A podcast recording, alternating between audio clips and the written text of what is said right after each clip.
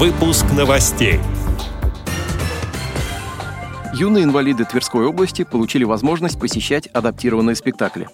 Картины из коллекции Новосибирского художественного музея стали доступны незрячим людям. Члены Омской региональной организации ВОЗ приняли участие в патриотической акции «Сталинградская битва. Перелом». Теперь об этом подробнее. В студии Антон Агишев. Здравствуйте.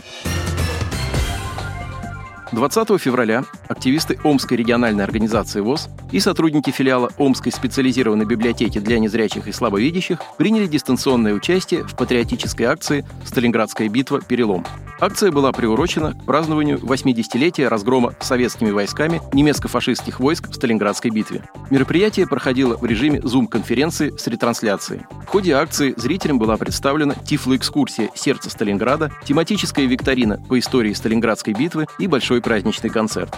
Омские знатоки и их группа поддержки приняли участие в интеллектуальной части мероприятия, проходившего по правилам КИСИ – Кубка интеллектуального современного искусства ВОЗ.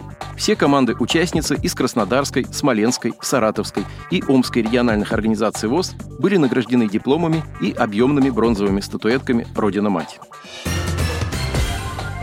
Твери на базе Дворца культуры «Пролетарка» начала свою работу инклюзивная творческая лаборатория. Совместно с общественными организациями инвалидов Тверской области, в том числе Тверской региональной организацией ВОЗ и школами-интернатами для детей с ограниченными возможностями здоровья, разработан и утвержден план работы на 2023 год. В рамках реализации данной программы во Дворце культуры «Пролетарка» 11 февраля для юных зрителей из числа воспитанников учебных заведений для детей с ОВЗ, в том числе для слепых и слабовидящих детей, состоялся премьерный показ спектакля «Хама и суслик». Спектакль подготовил режиссер и руководитель Народного театра «Диалог» Тверского областного дворца культуры «Пролетарка» Антон Кульманов при непосредственном участии самодеятельных артистов, студентов кафедры «Театральное творчество» Тверского колледжа культуры. По отзывам юных зрителей, спектакль им очень понравился и оставил множество положительных впечатлений.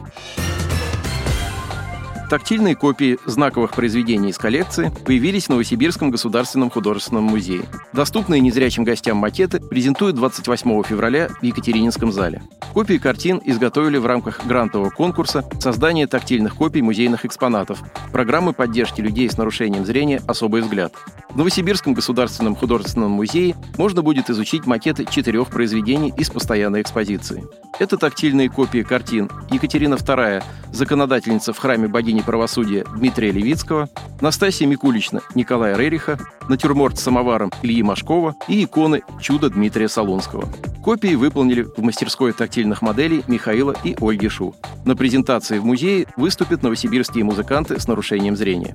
Для незрячих гостей также проведут экскурсию с тифлокомментированием. Отдел новостей «Радиовоз» приглашает к сотрудничеству региональной организации. Наш адрес – новости собака радиовоз.ру. О новостях вам рассказал Антон Агишев. До встречи на «Радиовоз».